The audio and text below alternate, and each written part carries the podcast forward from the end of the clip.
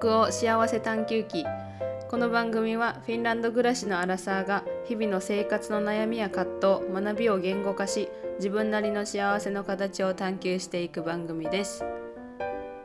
はい皆さんこんにちはさきです、えー、9月25日えーと、と夜6時ぐらいになっていると思います。さきです。えっとなんか変な挨拶の仕方になってしまいましたが、えー、週末はいかがお過ごしでしたでしょうか、えー、私は、えー、お二人の友達がですね 2人の友達が、えーと、ラッペンランタっていうところとミッケリっていうところからタンペレに遊びに来てくれてですねあの非常に楽しい週末を過ごしました。なんかあの楽しく週末過ごしているとあのフィンランドでもやっていけそうやなとか思ったりするんですけれども あのいやでもねやっぱりあの現実に戻ってね今ちょっと一仕事多いたところなんですけれど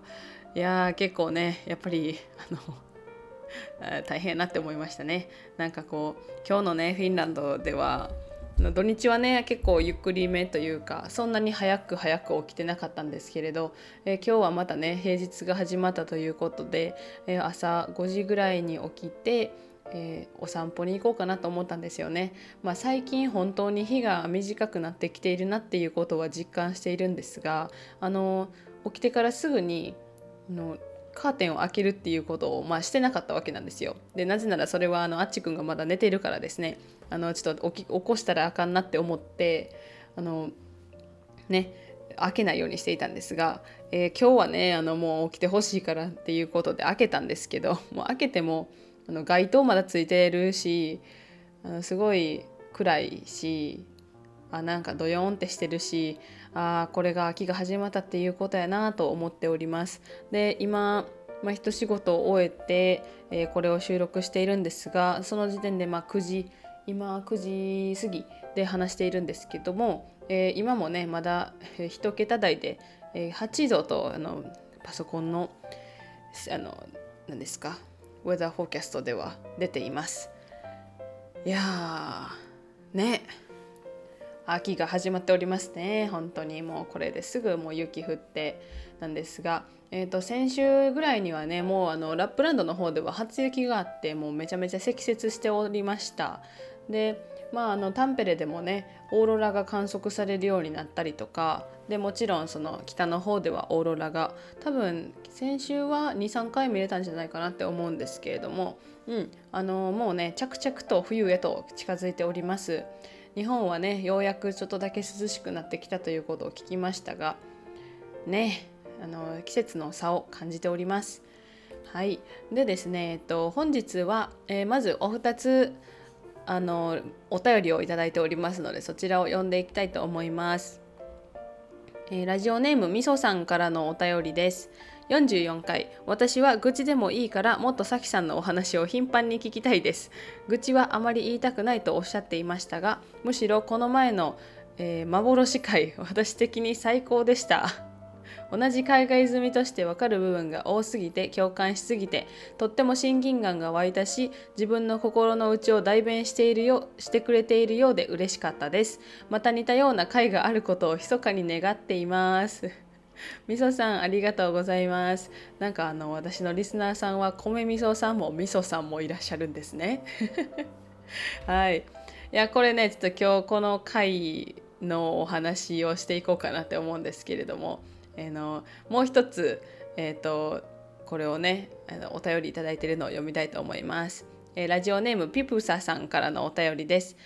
えー、海外移住の永遠の悩みとそれへの向き合い方の回へ未文化さんからコメントいただきお礼のメッセージをお伝えしたくお便りをお送りします。未文化さんご自身のご経験を共有していただきどうもありがとうございました。私自身がとてもナイーブになっているトピックトピックなこともあってか未文化さんのコメントがとても心に刺さりました。で過去ヘルシンキのトラムの中で泣きながら思わずあの聞きながら思わずホロホロ泣きました。大切な人との時間はかけがえのないもの。私も大切な人を大切にしていきたいと思います。といただいております。ありがとうございます。なんかあのねなんかリスナーさん同士がこうつながってくれているっていうのはこうなんか私としても大変嬉しいことでですねあの本当にこなんやろ似たような経験がある人もいるしなんか片方は経験があるけどないとかなんかそういうのっていろんなところにでもねあると思うんですよね。このあの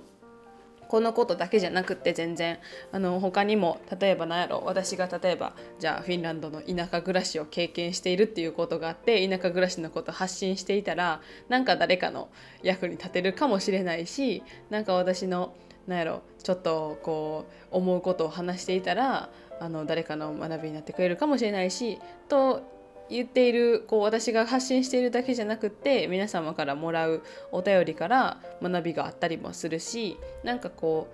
う何でしょうかこういう小さいコミュニティみたいなものコミュニティというかただ発信しているだけなんですけれどあの、ね、そういうところでこうなるお互いをお互いの経験をこう話し合ってあの支え合っていくみたいなことは本当にいいことだなって思います。あのちょっと薄っぺらい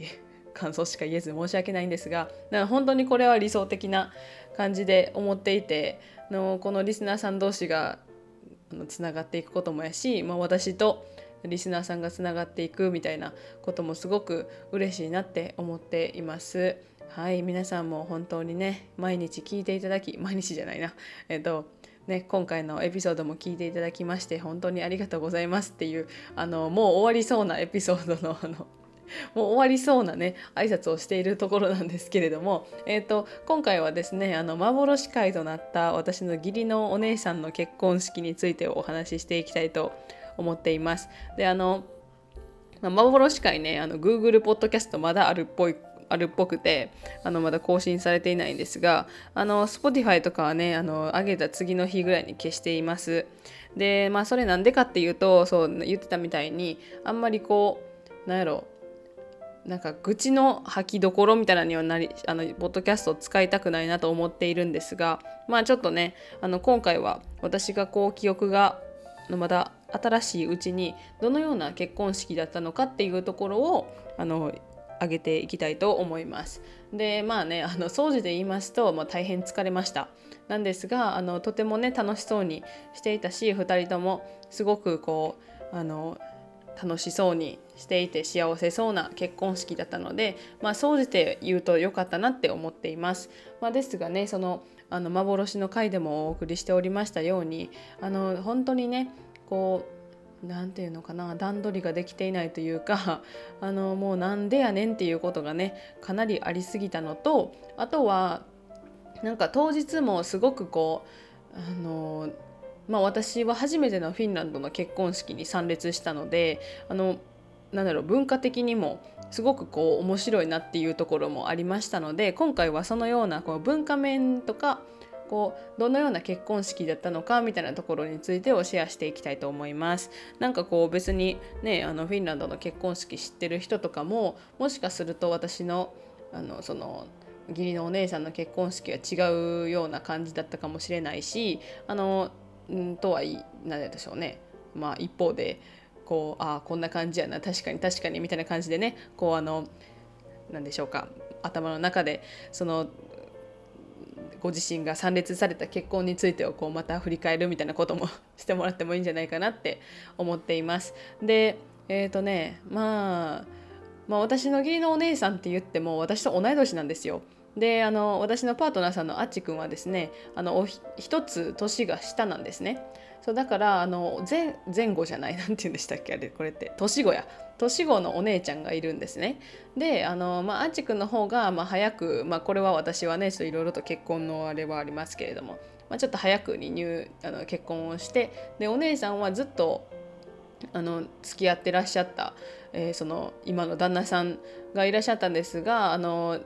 なんやろ最近そう結婚されたということなんですね。で、えっとまあ、日本で、まあ、私あんまりまあお友達も最近本当に結婚しているし、まあ、20代後半っていうこともあってあの、うん、結婚する人も多いしで私のお友達は30代の人もいるしなんかすごくこうあの男の子も女の子も結婚してきているみたいな感じの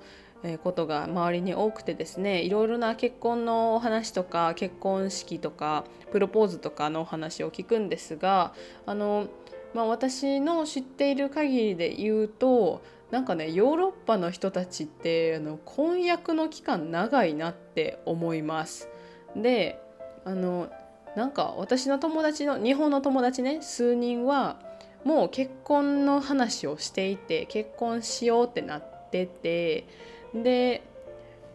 あなんやろねこの結婚式の日を決めてその日にこう入籍をしたりとかその日になんやろねこう夫婦になるみたいなことはあんまり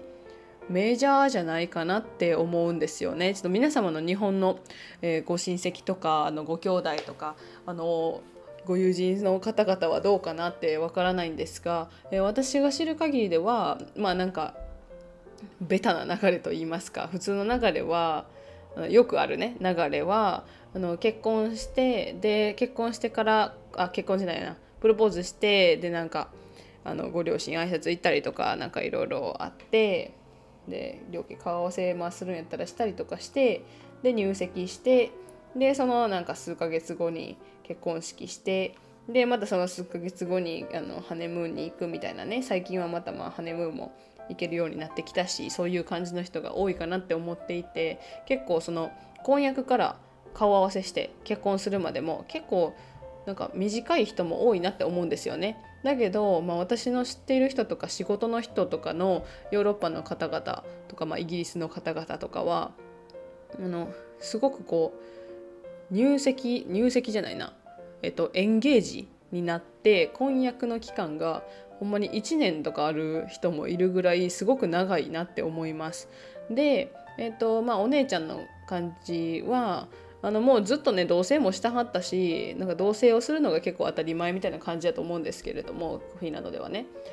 結婚の前に。なんですが、まあ、同棲の期間がすごく長くって多分56年同棲されてたんじゃないかなって思いますでもあのフィンランドではこう法律婚もまだまだあの事実婚もねフィンランドでは認められているというかあのカップルであれ家族とみなされたようなえー、例えば家賃の契約とかなんかそういうこともありますんであの特に法律婚にこだわっているっていうところは日本ほど見受けられないなって思っています。であのなんやろ私の、えー、お姉さん義理のお姉さんに関しては、えー、法律婚を選んだんですが夫婦別姓を選んでいますだから、えーとお互いにもうそのままの名字になっているって感じなんですよねでそれはあのまああのまあ、あの私のその義理の姉曰く旦那さんのお名前名字があまり好きではないからっていうことで、えっと、変える時にあのあまり好きじゃないからこう自分の名前の方が自分のもともとの名字の方が好きやからっていうことでそうなったみたいですね。であのなんやろ特にそのようなこう夫婦別姓っていうのは結構当たり前なことだし私も知っているカップルの中であの法律婚をしていないあのカップルもいるしでもこう何年も何年も一緒に住んでてもう事実婚みたいな感じになってるとかあのこうハズバンドワイフって呼んでるけれども、まあ、籍は入れてないみたいな人もいるんですよね。そうだからあのこうなんでしょうねあんまり結婚というものにこだわりというかこうこれが結婚やみたいなものは日本よりも少なくてあの夫婦別姓も認められていれば複合性も認められているしあの、まあ、赤ちゃんができてその子供がえーとまあ、お互いに夫婦がね違うこの別姓を選んでいても、えー、子供があの複合性になって例えばスミスホワイトみたいな感じにこうなっているでこう子供が大きくなってから一つにこう長いからね一つに選ぶ人もいるみたいなそういうことも結構あってですねあの本当にフレキシブルだなだなって思っています。で、えーと、結婚式はあのすごくね間が長くってあもう長いんですよねまず。えー、朝から、えー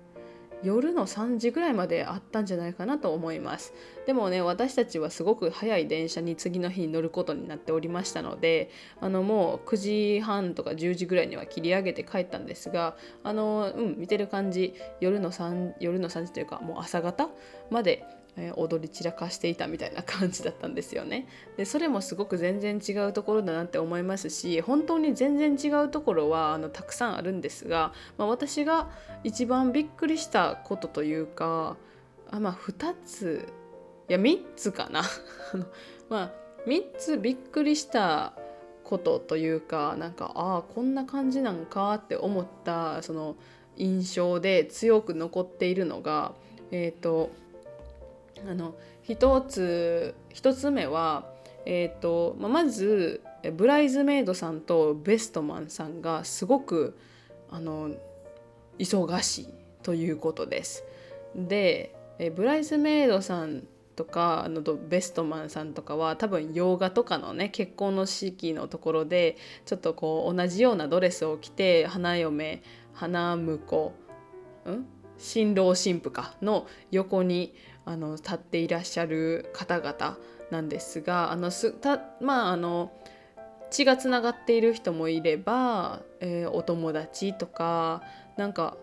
あのまあ、ほとんどお友達のパターンが多いのではないかなとも思うんですけれど、えー、とそのような感じでねあのなんやろ多分洋画でよくあるのはちょっとこうなんかピンク薄ピンクっぽいあのドレスを着ている34人の方々がこうね神父の横にいてであのちょっと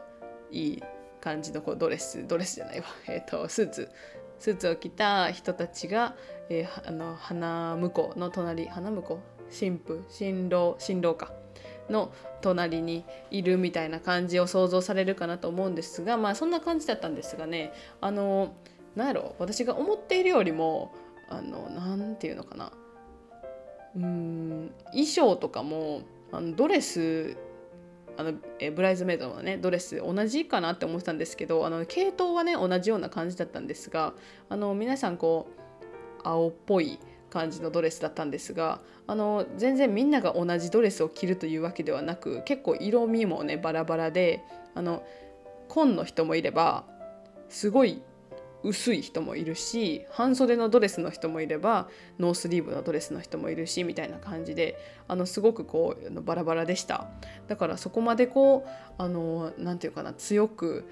強くというかあのね縛りがなかったのかなとも思いますが、まあ、それは全然花婿あの、まあ、花婿ってさっきから言ってるけど花婿って言い方古いんですかね。えっ、とね、新郎新婦のその意向によって全然違うんですが、まあ、その人たちがねすごく忙しいんですよね。で、えっと、しかもそのベストマンとブライズメイドって同じ数いるのかなって思ってたらベストマンが8人で、えっと、ブライズメイドが6人だったんですよ。だからあんまりそうやって数も統一されているわけではなくベストマンの方にあのすごく仲のいい女友達も入っていてスーツ着ていてあのそういうこともあるんやって思いました。でえっ、ー、とそうですね。あとは、えー、そのベえっと、ブライズメイドの方々たち、えー、ベストマンの方々たちはあの司会進行も進えっ、と何ですか？責任があるというか任されているのですごく忙しそうでした。であの、まあ、海外の結婚式っていうかヨーロッパの私が知る限りの結婚式はすごく多いことなんですが結構セルフプロデュースみたいな形が多くってであの全然日本みたいに結婚式場がわんさかあるわけではなくあの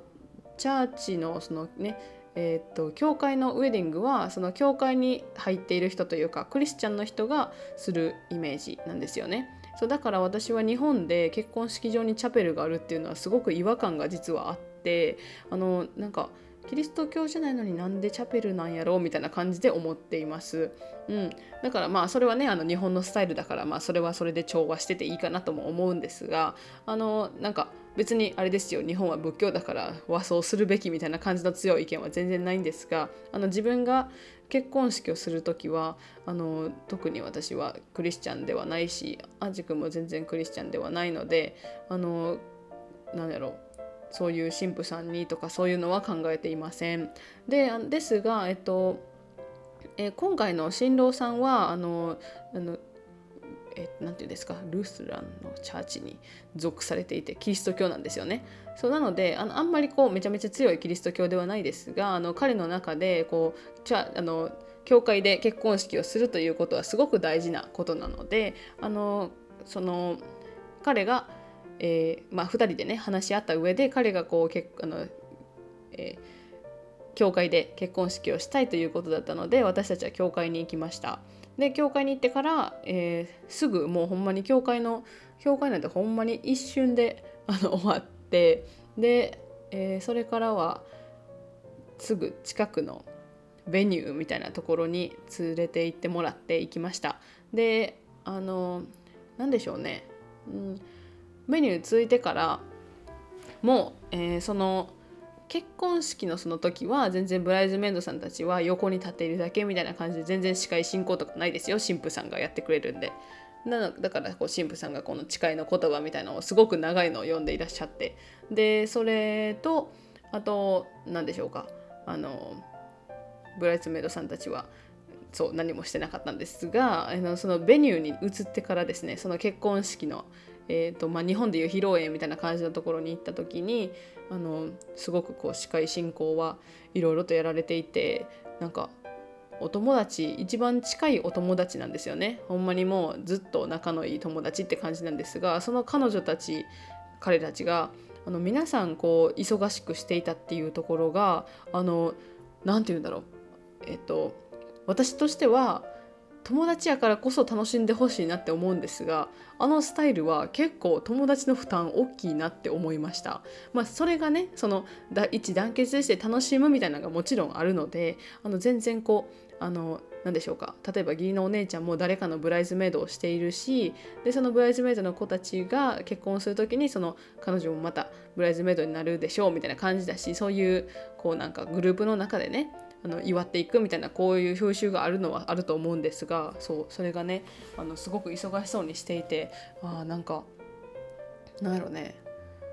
うん、一番楽しんでほしい人が楽しめてないなってちょっと思ったりもしました。うんまあ、これは私の感想です。で、えっとまあ、そのブライズメイドさんたちとかベストマンさんたちがあのご飯とかもあご飯はまケータリングがあったのでそのご飯担当がいたんですけれども、まあ、その人たち以外にもねあのここに座ってくださいとかこっち行ってくださいとかあのちょっとあのなんて司会進行みたいなことをしたりね。あとはえっ、ー、とそうなんかクイズ考えたりとか多分何か資料をプリントアウトしたりとかもその辺もされていたんじゃないかなって思います。だからすごくこうなんか会場の設定とかもね設営か。とかも結構やられていて全然休んでなかったんじゃないかなって思いました。でまあそれがねあの一つ大きなところかなって思うんですがまあそれもまたこう自分たちで作り上げるような感覚がある結婚式だしすごくこうなんでしょうね。いいそれはそれでいいなとも思いました。うん、日本は結構形式ばっていてねすぐこう時間で設定されていて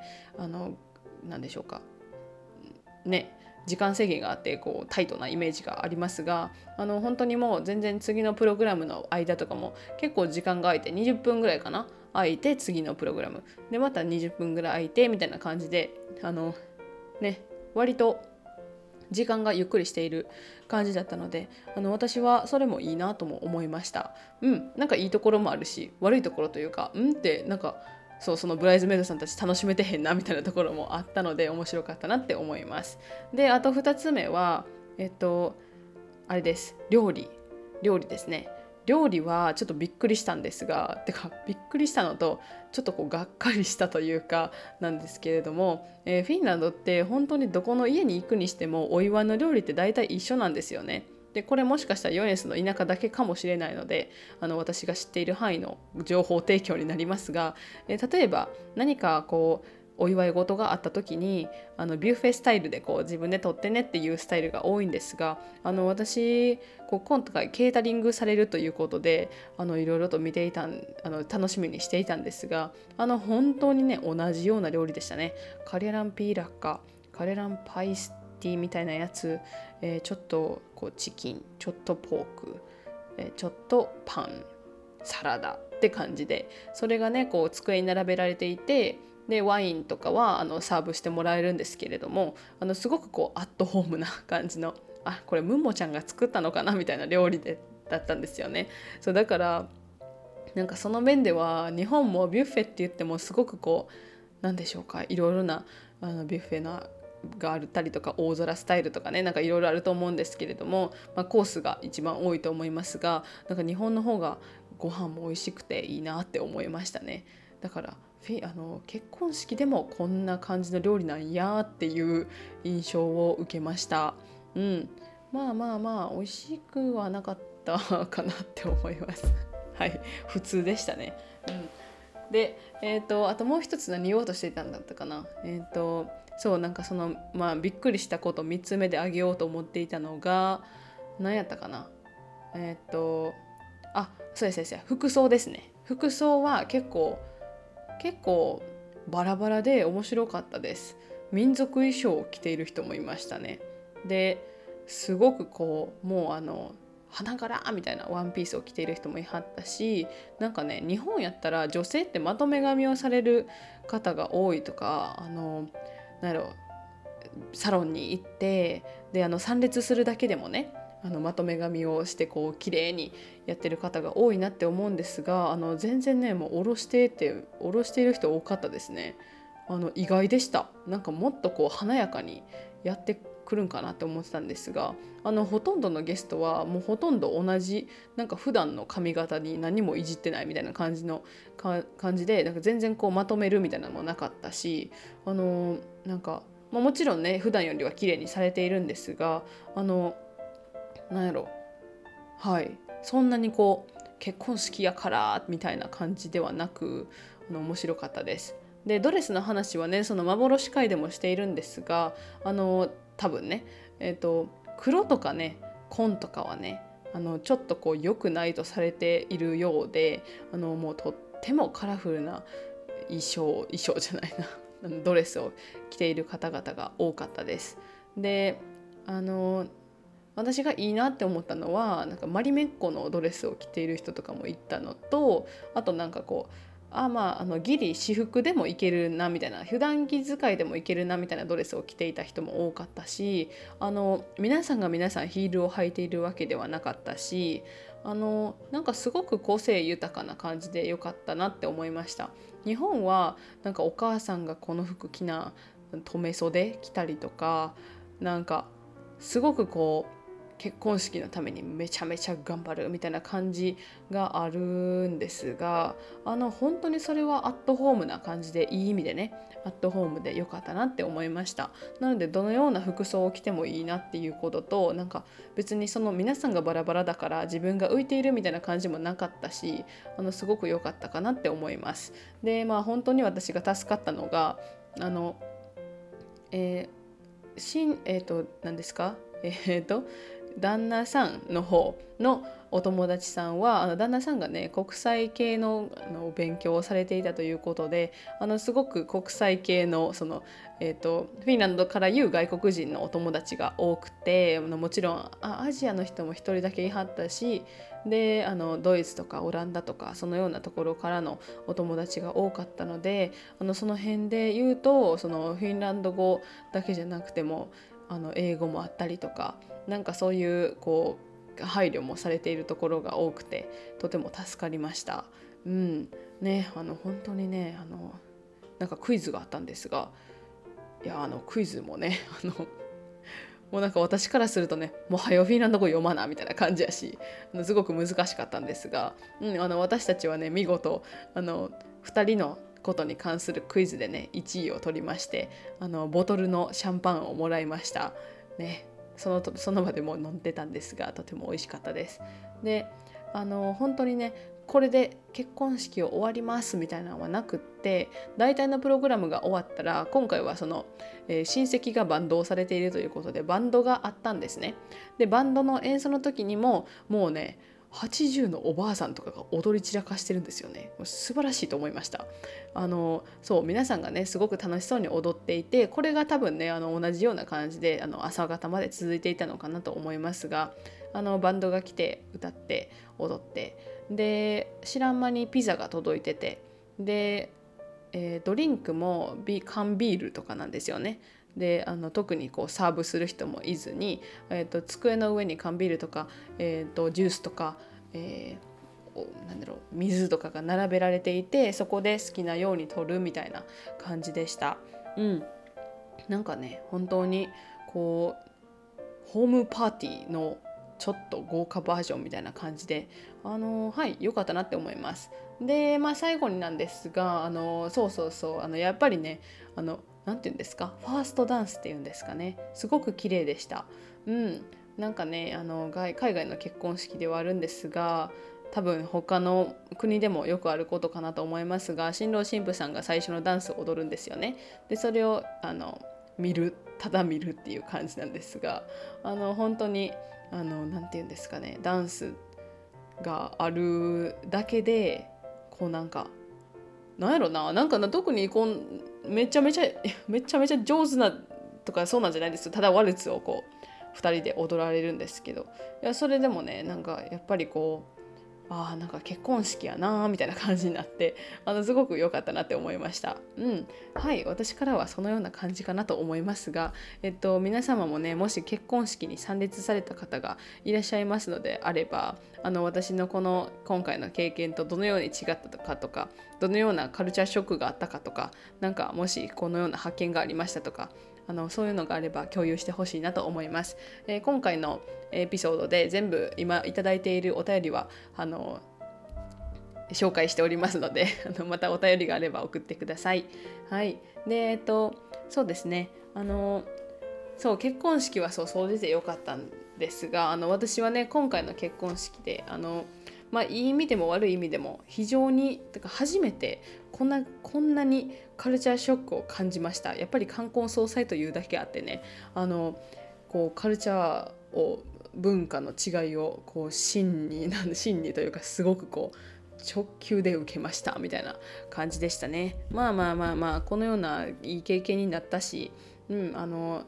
ね今はこう引っ越してきて4円数からもちょっと離れたのであのもうまた平和な気持ちで過ごしています。はい。北欧幸せ探求記では皆様からのお便りを募集しています。番組へのご意見やご感想お悩みやエピソードリクエストなどどんな内容でも大歓迎です。お便りは概要欄のお便りフォームや公式 LINE または他の SNS リンクからお送りいただけます。番組は Spotify、Apple Podcast、Google Podcast、Amazon Music で配信中です。お好きなプラットフォームでお楽しみください。その際レビューやフォローをしていただけると番組制作の励みになります。どうぞよろしくお願いします。では本日も最後まで聞いていただきありがとうございます。今週も頑張りすぎずに頑張りましょう。もいもーい。